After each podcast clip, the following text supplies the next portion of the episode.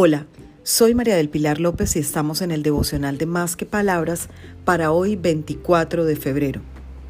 Bendiga a quienes lo persiguen. Bendigan a quienes los persigan, bendigan y no maldigan. Romanos 12:14.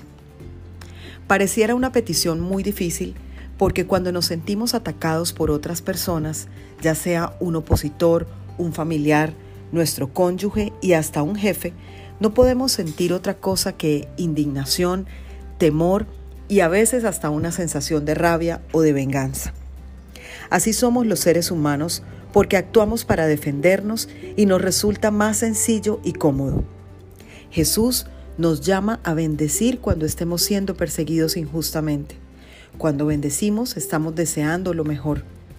Hacerlo con quienes nos hacen daño nos da paz y la oportunidad de nuevas bendiciones para nosotros y nuestro entorno.